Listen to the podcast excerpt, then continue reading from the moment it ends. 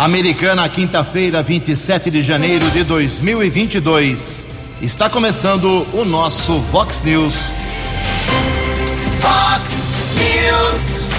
Você tem informado. Vox News. Confira. Confira as manchetes de hoje. Vox News. Escolas da região se preparam para a volta às aulas, mas com uma série de precauções. A americana registrou ontem mais duas mortes por Covid-19. Vereadores de Americana discutem hoje à tarde banheiro unissex e outros sete projetos. Depois de vazamento de dados, saiba que a proteção pessoal, a sua proteção pessoal, ainda é um grande problema no Brasil. O Palmeiras vence a Ponte Preta, a segunda vitória seguida no Campeonato Paulista de Futebol. Você, você, muito bem informado. Este é o Fox News. Fox News. Em Americana são 6 e 32 Fale com o Jornalismo Vox. Vox News. Vox 982510626. Olá, muito bom dia, Americana. Bom dia, região. São 6 horas e 32 minutos, 28 minutinhos para 7 horas da manhã desta quinta-feira, dia 27 de janeiro de 2022. Estamos no verão brasileiro e esta é a edição 3669 aqui do nosso Vox News. Tenham todos uma boa quinta-feira, um excelente dia para todos vocês. Nossos canais de comunicação, como sempre, à sua disposição para uma queixa, um elogio, uma crítica reivindicação, sugestão de pauta, fique à vontade. Algum problema aí na sua rua, na sua cidade, no seu bairro, mande o um WhatsApp aqui para o jornalismo 98251 0626. WhatsApp do jornalismo 98251 0626. O nosso e-mail é o jornalismo@vox90.com. Ou então você pode usar aí uma das vertentes, um dos caminhos das nossas redes sociais aqui da Vox 90 de Americana. São 6h33. Muito bom dia, meu caro Tony Cristino. Uma boa quinta para você, Toninho. Hoje, dia 27 de janeiro, Tony, é o dia da memória às vítimas do Holocausto. E hoje a Igreja Católica celebra o dia de Santa Ângela. Parabéns aos devotos de Santa Ângela. São 6h33, 6h34 agora. Daqui a pouco a gente vem com as informações do trânsito e das estradas, mas antes disso, vamos registrar aqui algumas manifestações dos nossos ouvintes. Olha, infelizmente a gente fez um pedido aqui no começo da semana para o pessoal fazer doação de sangue lá no Hospital São Francisco, em Americana, para o jovem Gabriel Modenese, é, de 23 anos apenas. Mas infelizmente ele não resistiu à doença e faleceu ontem. Lamentavelmente, o Gabriel, 23 anos, ele contraiu uma doença rara, uma doença fúngica, né? a famosa doença do pombo.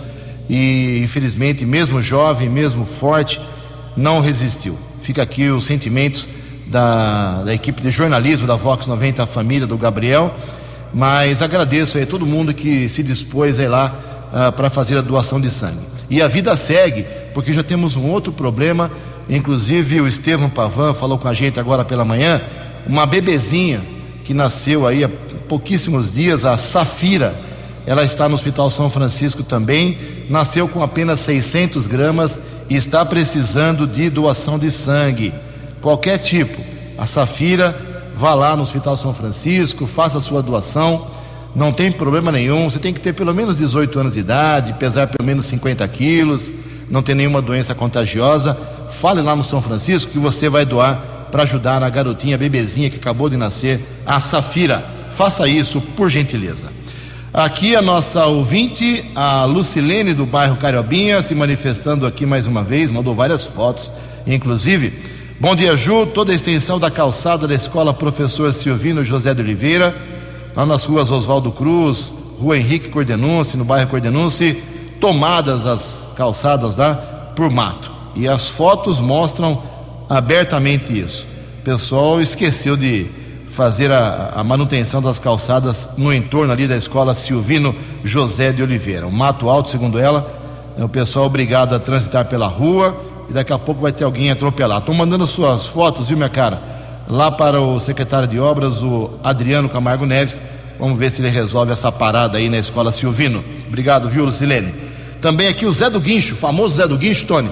Manda um abraço para você e está dizendo que lá no bairro Remanso Azul, é perto da praia, né? É perto da Praia Azul, não tem água desde a última segunda-feira. É, bom dia, Ju, pessoal da Vox 90, aqui no Remanso Azul não tem água. Moro aqui, todos os dias está faltando água, não tem solução. Ou a bomba nunca é arrumada, que é a desculpa que o DAI dá, ou a, a troca está atrasada. Então vamos ver o que acontece aí. Já estou encaminhando para o DAI também. Uh, nosso ouvinte aqui também se manifestando a respeito. A Priscila, obrigado Priscila. Priscila Garcia, dizendo que o semáforo da esquina da rua 7 de setembro com a 9 de julho não está funcionando. Daqui a pouco a gente fala mais sobre isso. Em Americana são 6 horas e 37 minutos. No Fox News, informações do trânsito. Informações das estradas de Americana e região. São 6 e 37 reforçando então a informação aqui da, da nossa ouvinte, a Priscila, cruzamento lá da rua 7 de setembro com a Avenida 9 de Julho. Uh, o semáforo não está funcionando. Lógico que foi motivo da, da chuva forte de novo ontem à noite, que causou problemas também na parte de semáforos aqui em Americana. Fico alerta aí para a equipe lá do Pedro Peol para resolver o problema nesse ponto muito movimentado de Americana. Sistema Anhanguera Bandeirantes nesse momento, visibilidade boa, felizmente nenhum acidente né, aqui no trecho. Uh, e continua apenas o problema para quem vai para a capital, lá no quilômetro 30, que tem obras. Você, se for à capital, prefira agora a rodovia dos Bandeirantes. Também movimento intenso na SP 304, mas felizmente nenhum acidente. Os limites de velocidade para você não ser multado, não ser autuado, rodovia Anhanguera 100 km por hora, rodovia dos Bandeirantes 120 por hora. 6 e 38 No Fox News. Fox News. J. Júnior e as informações do esporte. Bom dia, Ju. Bom dia a todos.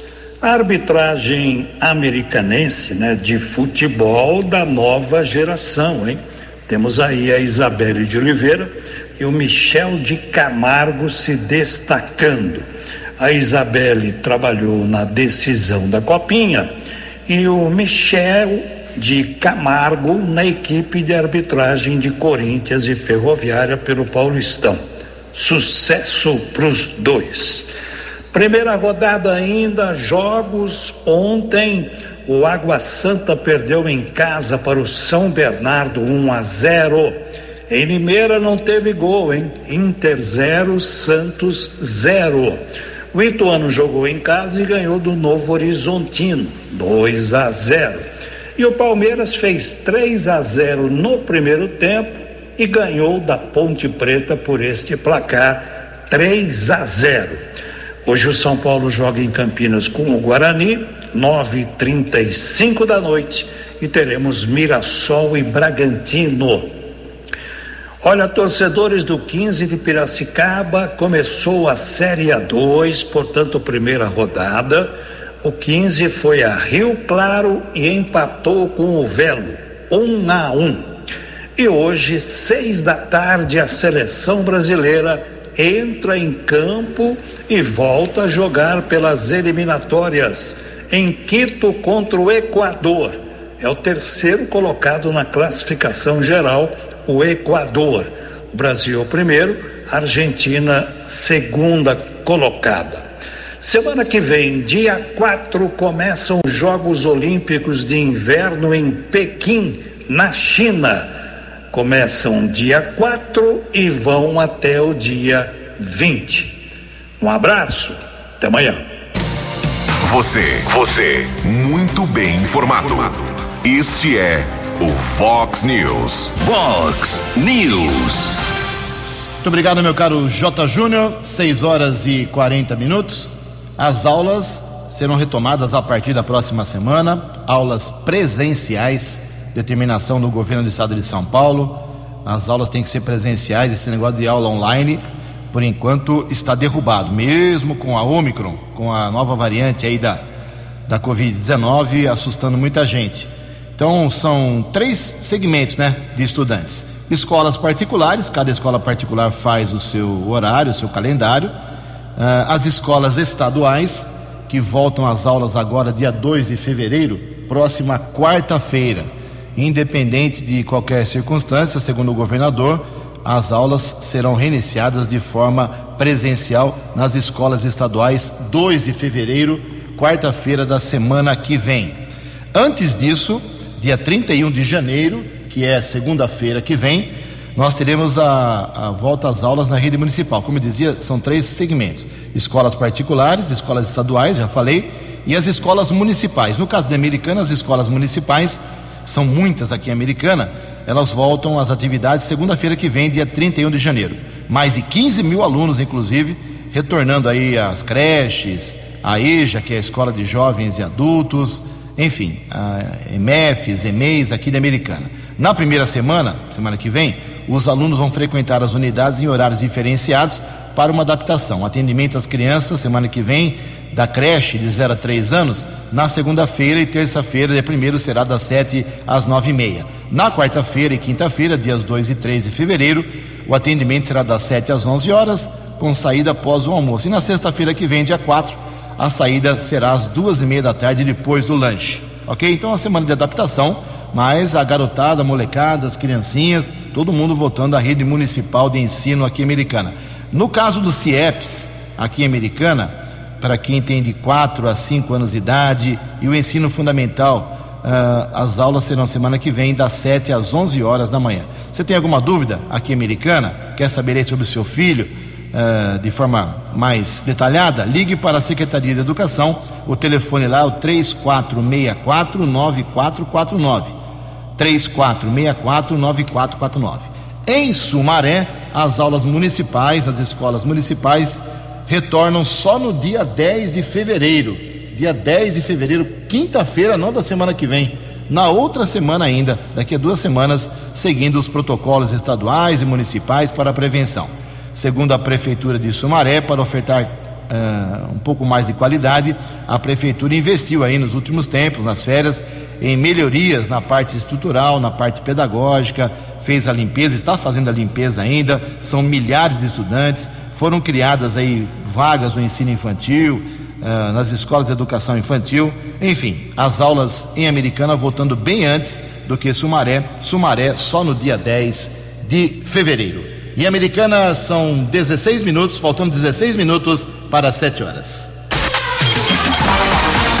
A opinião de Alexandre Garcia. Vox News. Bom dia, ouvintes do Vox News. Eu vou contar agora uma história exemplar, porque ela se repete no Rio Grande do Sul, Santa Catarina, Paraná, Mato Grosso do Sul, Mato Grosso, Tocantins, Goiás. Aconteceu no Pará. É, Inventa-se uma lenda de que há índios é, é, isolados é, na área tal. Aí a FUNAI é obrigada a baixar uma portaria isolando a área, interditando a área. E já há pessoas trabalhando na área, produzindo na área. Acabou, tem que encerrar tudo e ir embora, pois aconteceu numa área chamada Ituna Itatá, nos municípios de Altamira e Senador Porfírio, com 142 mil hectares, há 10 anos, pois a FUNAI procurou de todo jeito, contratou inclusive índios mateiros, foi com seus melhores especialistas. Não acharam um só registro de presença humana. Usaram o IBAMA, a Força Nacional, o satélite, o serviço de sensor, sensoriamento que controla a Amazônia, perguntaram na vizinhança, nos, no, na região Xingu-Bacajá, Trincheira-Bacajá, Coatineno, e nada. Não, ninguém saiu dessas áreas para fazer migração lá dentro. Zero. Nenhuma presença humana. Então agora a FUNAI decidiu, olha, não tem mais essa portaria de interdição. A área está desinterditada. Agora, quantos foram prejudicados que lá estavam né, por uma invenção?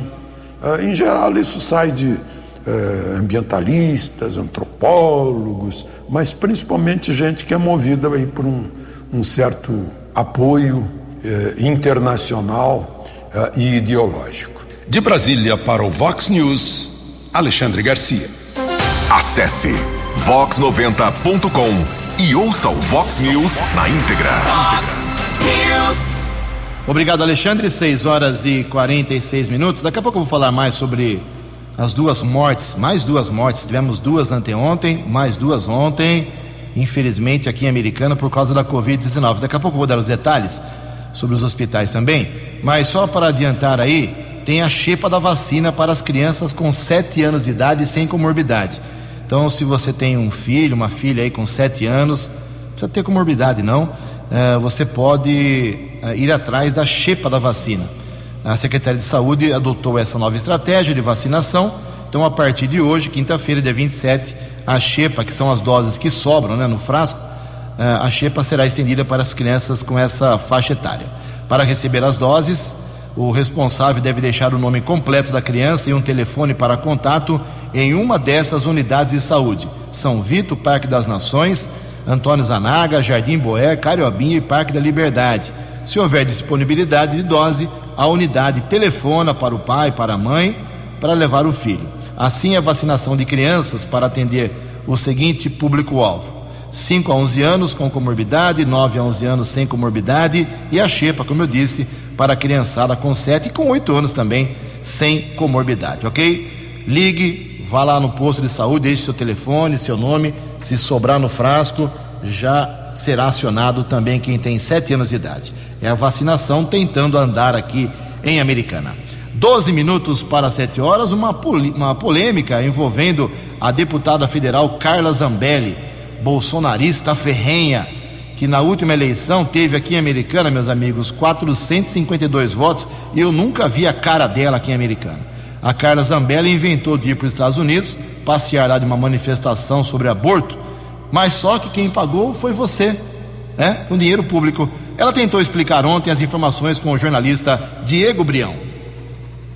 A deputada federal Carla Zambelli, do PSL de São Paulo, explicou em nota divulgada na terça-feira uma viagem feita aos Estados Unidos para comparecer a eventos anti-aborto. A parlamentar confirmou que recebeu quatro diárias da Câmara dos Deputados. Conforme informa o parlamento, o valor para a ida ao país norte-americano equivale a 550 dólares deste país.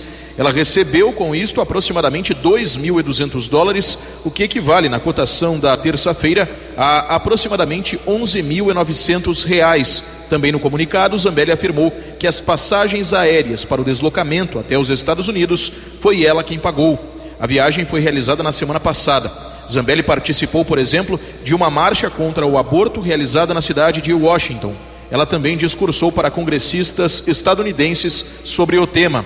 A deputada do PSL alegou que sofreu um ataque orquestrado pelo ator José de Abreu e o ex-deputado federal pelo PSOL, Giel Willis, que teriam se fazido valer das diárias para criticá-la em redes sociais. Na rede social Twitter, o ator rechaçou ter feito parte de uma campanha de postagens com a hashtag Mamata da Zambelli. Willis não se manifestou sobre o caso. Zambelli, ainda no comunicado, argumentou que a população brasileira é contrária ao aborto e isto ajuda a justificar a viagem em missão oficial. Na última segunda-feira, levantamento divulgado pelo Instituto Paraná Pesquisas mostrou que 79% dos brasileiros são contrários à legalização do aborto no país, enquanto que 16% são favoráveis. 4% não souberam responder. Quase 900 pessoas participaram do estudo realizado entre os dias 16 e 19 de janeiro deste ano. Agência Rádio Web, com informações de Brasília, Diego Brião. Fale com o Jornalismo Vox. Fox News. Whats 982510626. 6 e 50 10 minutos para 7 horas da manhã. Agora sim, os dados de ontem aqui em Americana, tristes, infelizmente, porque tivemos sobre a Covid-19 ah, Covid-19 mais dois óbitos registrados. Eu repito, tínhamos, tivemos mais dois óbitos anteontem confirmados aqui em Americana e ontem mais do- duas mortes por causa da doença. Uma mulher de 84 anos, moradora do bairro Nossa Senhora de Fátima, e uma mulher de, 50, de 33 anos, perdão, do Jardim das Orquídeas. Eh, ontem tivemos mais 243 casos confirmados aqui na cidade. Além dos dois óbitos que eu já citei, 11 internados, 34 após exame PCR, todos estão em isolamento domiciliar e 196 após testes rápidos que também estão em isolamento. o quadro atual da Covid americana hoje, dia 27 de janeiro, é o seguinte: 32.035 casos positivos, 81 pessoas internadas, 869 óbitos, 1.579 em isolamento domiciliar, 29.506 que tiveram a doença e se recuperaram, quase 30 mil, e ainda tem 20 casos suspeitos que aguardam o resultado do exame para saber se os óbitos ou os casos são realmente de Covid ou não.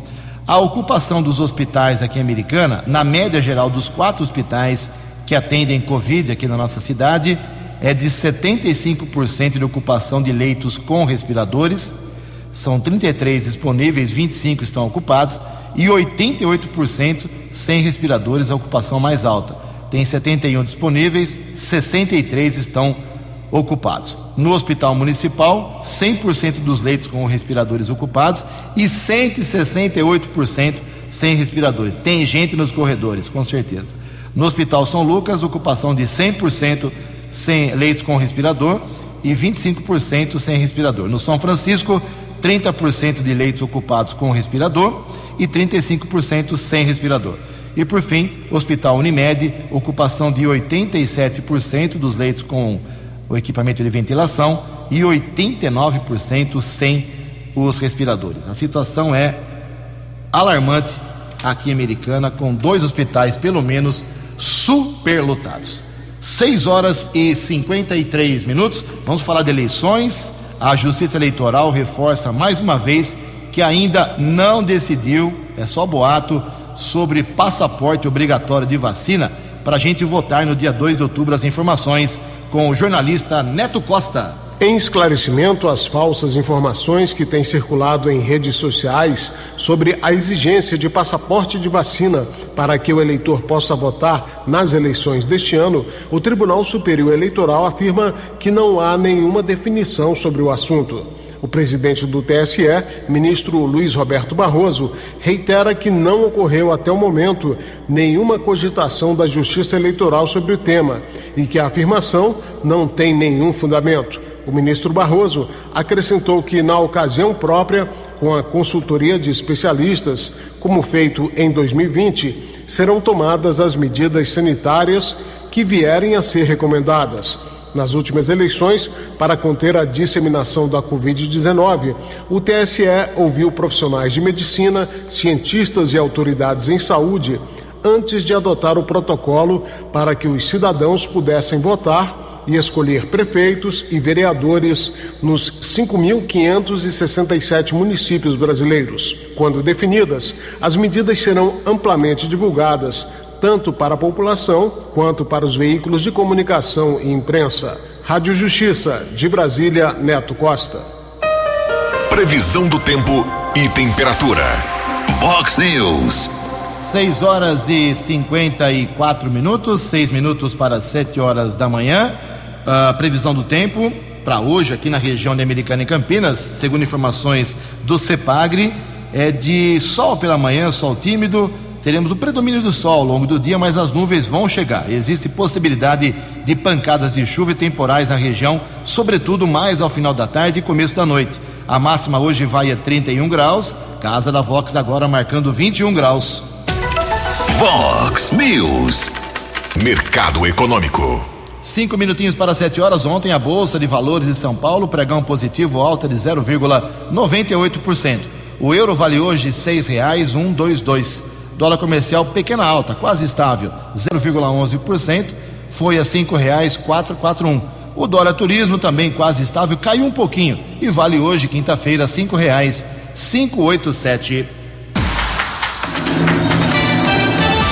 Informação com credibilidade. Você bem informado.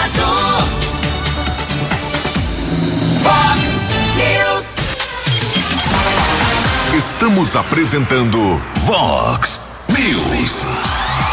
A informação, a informação com credibilidade. Os destaques da polícia no Vox News. Vox News.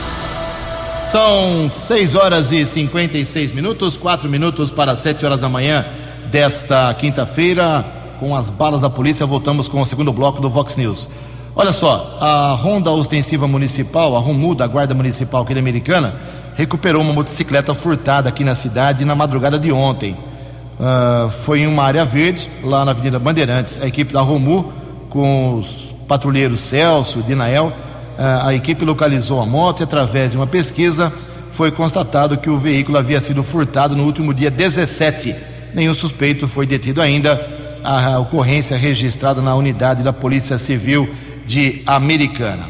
A Força Tática da Polícia Militar prendeu uma mulher de 30 anos procurada pela Justiça na Vila Bertini, em Americana. Isso aconteceu na noite da última segunda-feira.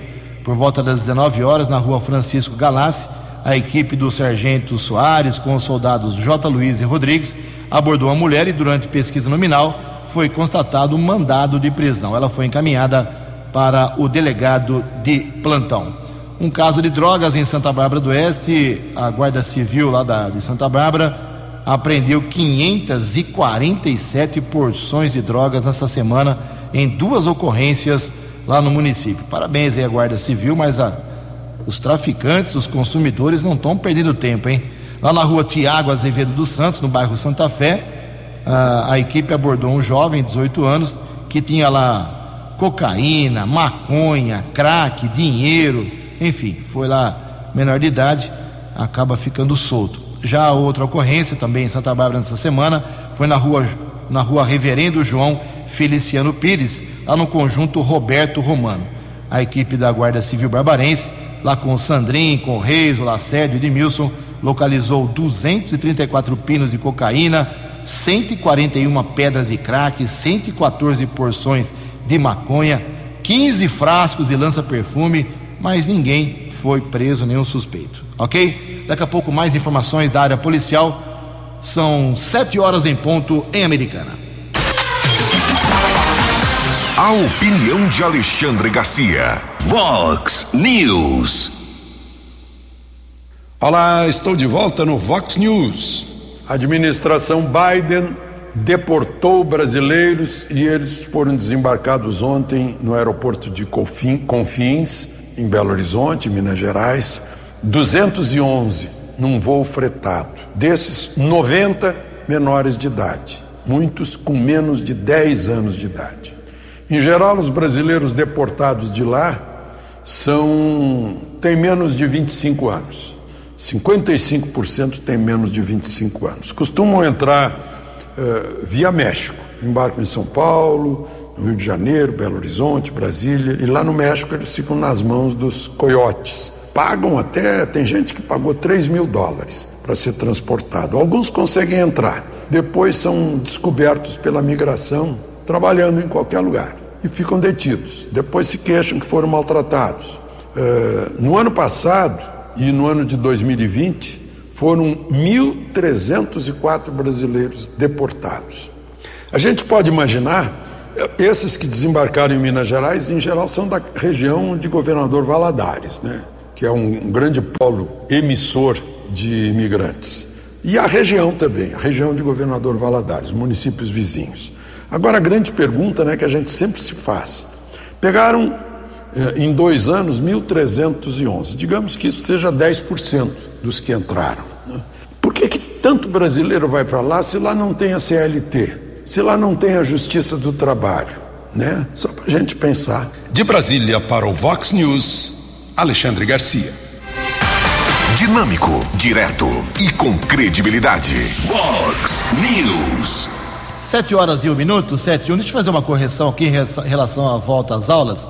A americana uh, está dedetizando ainda as 53 unidades escolares e essa dedetização das escolas, um trabalho, só termina dia 1 de fevereiro. Então não vai voltar a aula dia, segunda-feira, agora dia 31, como eu falei. Uh, recebi uma ligação aqui do pessoal da educação. Amanhã a gente vai passar o calendário certinho.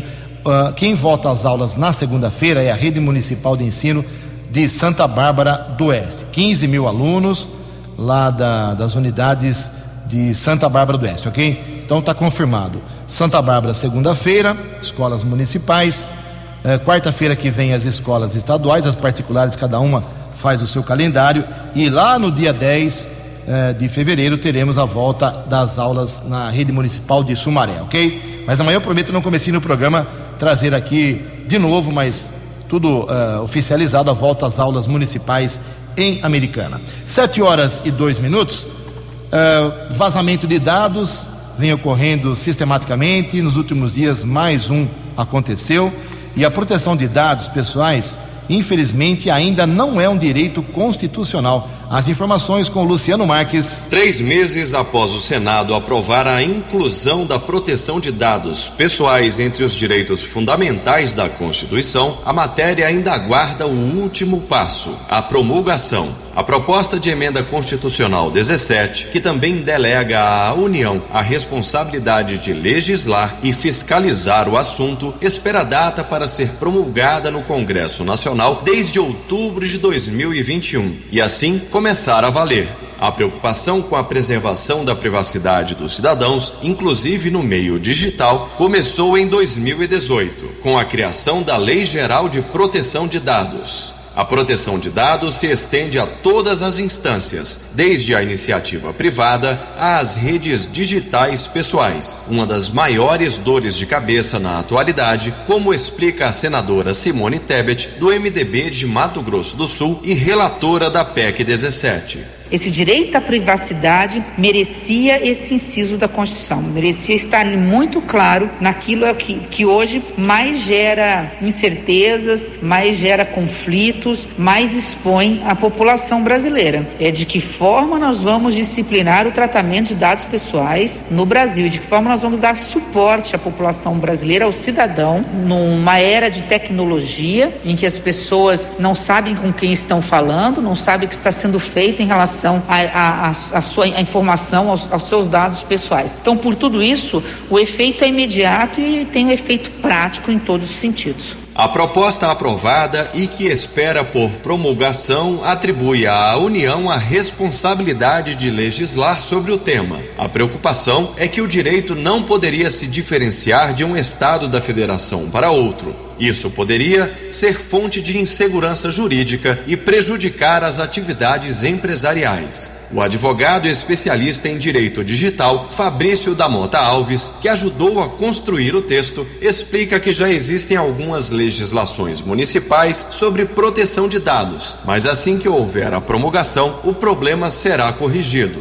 São leis que têm basicamente o mesmo teor, com algumas diferenças, é, da LGPD. Só que isso, isso, não, é, isso não é razoável, entendeu? O, o que, que, é o problema que isso, isso gera? Se cada município do país legislar sobre o assunto, vai ficar impossível para uma empresa poder operar nesse país. Ao invés de ter uma regulação, o cara vai ter 6 mil regulações sobre proteção de dados. Além de delegar a legislação do tema à União, a PEC 17 também estabelece que a fiscalização vai ficar a cargo em todo o país da ANPD, a Autoridade Nacional de Proteção de Dados Pessoais. Reportagem Luciano Marques. No app Vox, ouça o Vox News na íntegra. Sete horas e seis minutos. Hoje tem sessão da Câmara Municipal de Americana, duas horas da tarde. É a segunda deste ano, do segundo ano legislativo. Estaremos lá acompanhando os 19 vereadores para saber quem é que tem boas propostas, boas proposituras para a cidade, política com P maiúsculo e também para apontar aqui para vocês quem faz politicagem uh, oba-oba, só faz promoção pessoal na Câmara. A gente pode, o pessoal pode gostar ou não gostar, mas a gente fala realmente porque eu acompanho a Câmara há 40 anos e uh, eu estou um pouco preocupado com o rendimento, espero que melhore esse ano de alguns vereadores, uma minoria. Hoje tem um projeto polêmico lá. Projeto não, é um veto a um projeto. O vereador Marcos Caetano, ele fez um projeto uh, de lei, que é o, o número 163, fez no ano passado e foi aprovado pela Câmara. Ele estava proibindo, eh, através do seu projeto, a instalação de banheiros unissex aqui no município. Ou seja, algumas cidades, como Bauru, outras cidades aqui do estado de São Paulo, poucas, eh, acabaram colocando em alguns estabelecimentos comerciais banheiros unissex. Não, acabando com aquela história de banheiro masculino e banheiro feminino. Continuam os dois, masculino e feminino, mas tem também unissex, né, para esse segmento da população. Causou muita polêmica essa medida em algumas cidades e o Marcos Caetano se antecipou já meteu um projeto proibindo essa história americana. O Departamento Jurídico, a Secretaria de Negócios Jurídicos da Prefeitura, emitiu um parecer pela inconstitucionalidade a esse projeto. Né? Eu acho que é a Prefeitura, porque aqui a ordem do dia não explica se foi um parecer da, da, da, da, de Comissão da Justiça da Câmara ou da Prefeitura, mas tem um parecer pela inconstitucionalidade. Então hoje vai ser votado em discussão única se o, o, a, o veto uh, será acatado ou não, ok? Uh, a gente vai acompanhar hoje às duas horas da tarde. O assunto pode gerar um pouco de polêmica. E outros seis projetos uh, serão votados, seis proposituras. Tem um outro parecer pela inconstitucionalidade de um projeto do vereador Silvio Dourado que queria implantar aqui em Americana uma estratégia municipal de fortalecimento dos vínculos familiares. Então o vereador anda fazendo coisa aqui em Americana que não é sua função.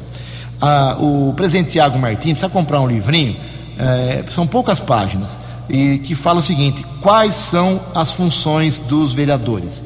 Entrega para alguns deles, porque eles fazem projetos que não é de alçada da Câmara Municipal, é, ou da Prefeitura, ou do governo do Estado, ou do governo federal.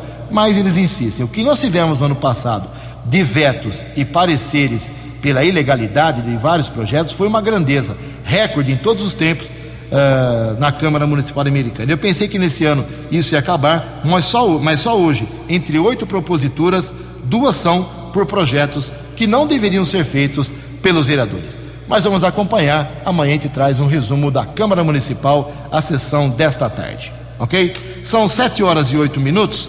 O Brasil entrou na OCDE.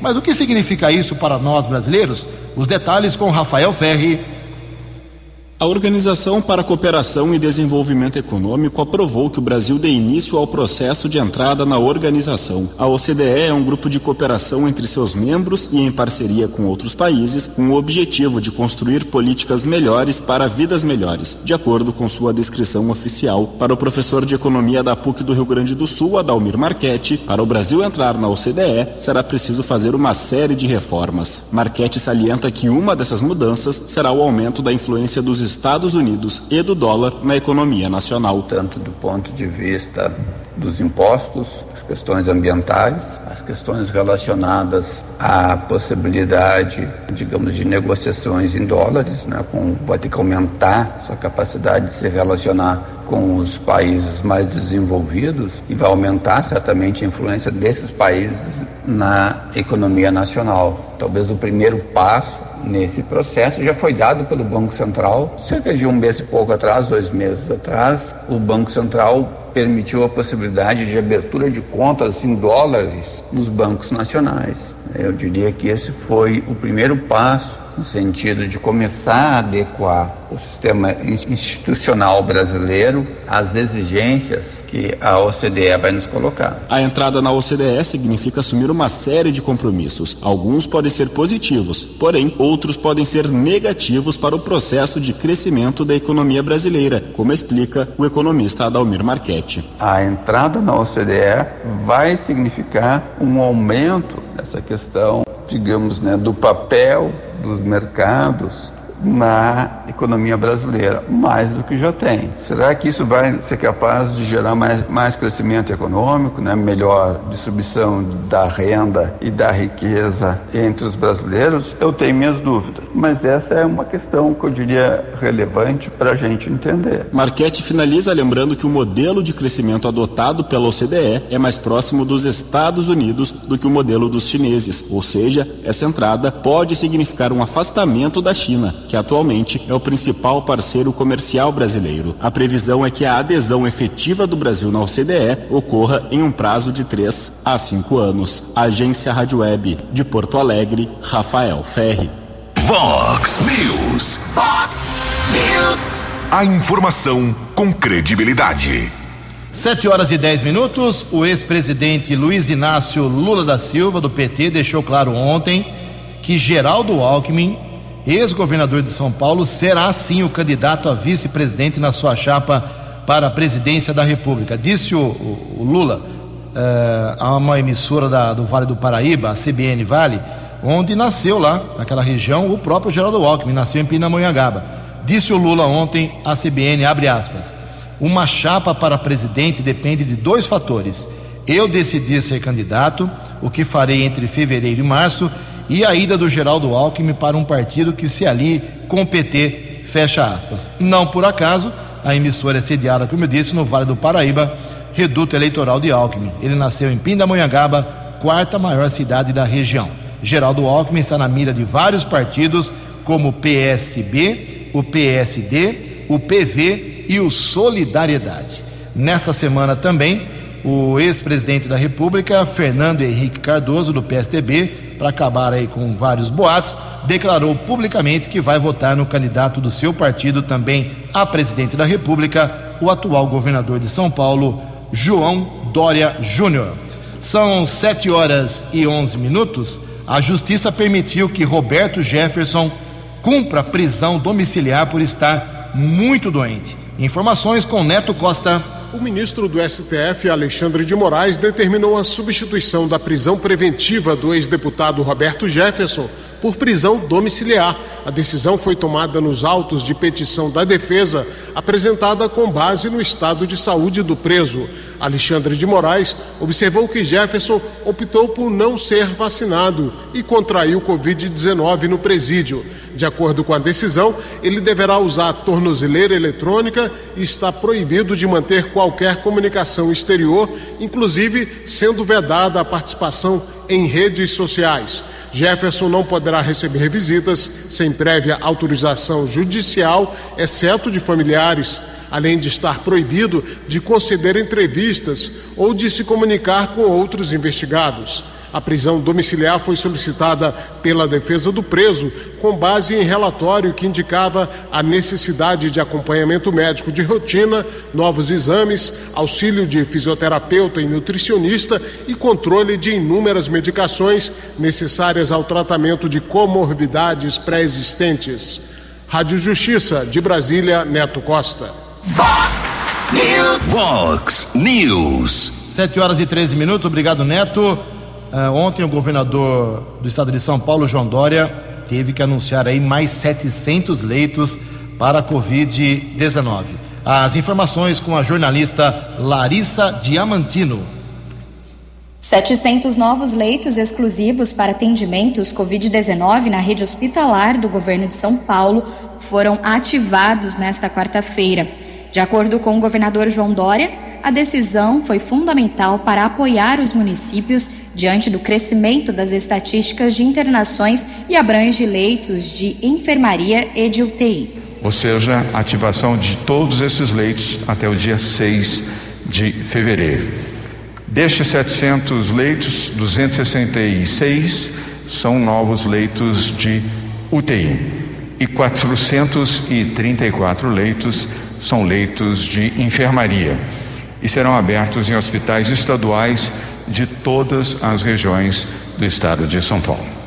Neste momento, o foco da ampliação da rede estadual de saúde está nos leitos de enfermaria, já que por conta dos elevados índices de vacinação aqui no estado de São Paulo, nós temos tido um agravamento menor da doença e, portanto, os chamados leitos primários são aqueles de internação mais importantes neste momento. Segundo o secretário estadual de saúde, Jean Gunenstein, os novos leitos vão auxiliar na absorção da nova demanda de casos em unidades hospitalares de 14 regiões do estado paulista, incluindo capital e municípios da Grande São Paulo, além das regiões metropolitanas, Vale do Paraíba e Vale do Ribeira. Hoje, a ocupação dos leitos das unidades de terapia intensiva no estado de São Paulo é 68,67% e na Grande São Paulo, onde se localiza o município de São Paulo, 73,42%.